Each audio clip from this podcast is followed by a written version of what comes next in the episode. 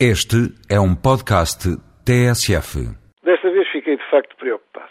O responsável clínico do hospital que serve uma das regiões do país mais sensível em termos externos classificava de normal o que o jornalista minutos antes descrevera como o caos.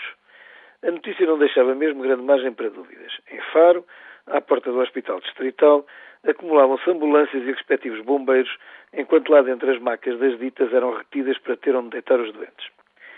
Como muito bem assinalava o responsável, os doentes chegados necessitavam de estar deitados e, não havendo onde, não se iriam deitar no chão. O jornalista insistia no caos e uma bombeira jovem e intranquila insistia em levar dali a ambulância devidamente equipada com a maca de sua pertença para ir buscar outro doente. A conversa ameaçava azedar. Por um momento imaginei que estávamos perante uma novel e seguramente eficaz técnica de controlar o acesso às urgências dos hospitais.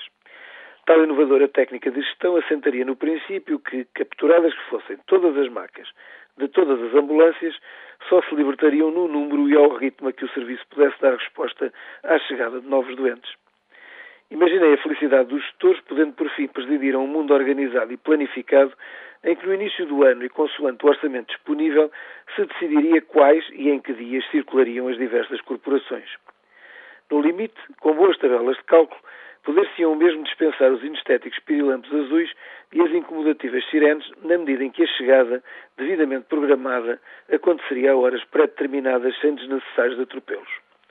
O diretor clínico, pessoa sensata e de provas dadas, destruiu rapidamente tal visão idílica. Afinal, a banalidade e mesmo normalidade estavam no facto de ser costume. Isto é, em época perfeitamente normal, perante um banalíssimo surto gripal, não podendo, como explicou a gestora, haver 80 ou 100 macas guardadas, até pela falta de espaço, ficavam as dos bombeiros. Subentendeu-se que a culpa, afinal, era dos doentes que não se aguentariam de pé, obviando a inestética invasão das macas. Para tornar mais plausível tal suspeita, avançou o diretor-geral que esclareceu tratar-se de uma gripe banal contra a qual os portugueses estavam obrigados a possuir anticorpos. Caos, esse só no futuro, quando trouxesse a maligna gripe das galinhas. Postas as coisas neste pé, o ministro foi à televisão e tomou medidas.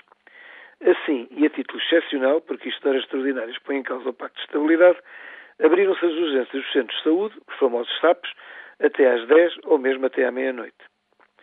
Atento o facto de o um ministro que agora tomava tais decisões ser precisamente o mesmo que determinara dias antes o encerramento das urgências que agora reabria, e o mesmíssimo que meses antes afirmara que nunca tinha ido a um SAP, nem lá deixava de ir a família, ficámos todos esclarecidos e muito mais tranquilos.